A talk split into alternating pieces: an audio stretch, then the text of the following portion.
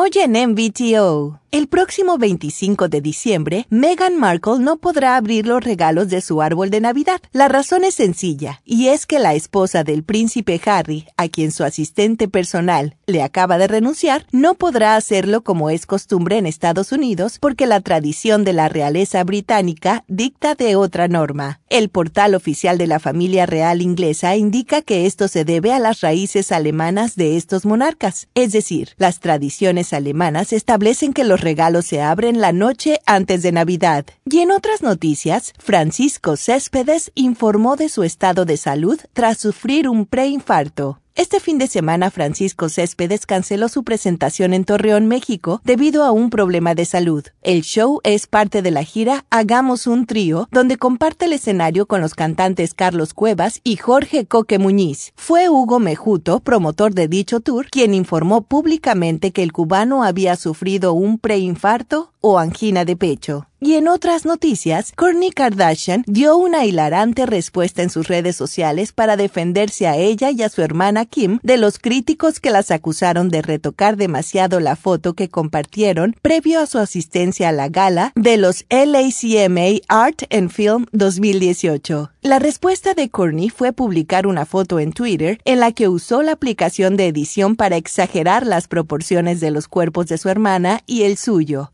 haciéndolos parecer extremadamente delgados y, en su caso, con una espalda demasiado curva. Estas han sido las noticias de entretenimiento de MVTO.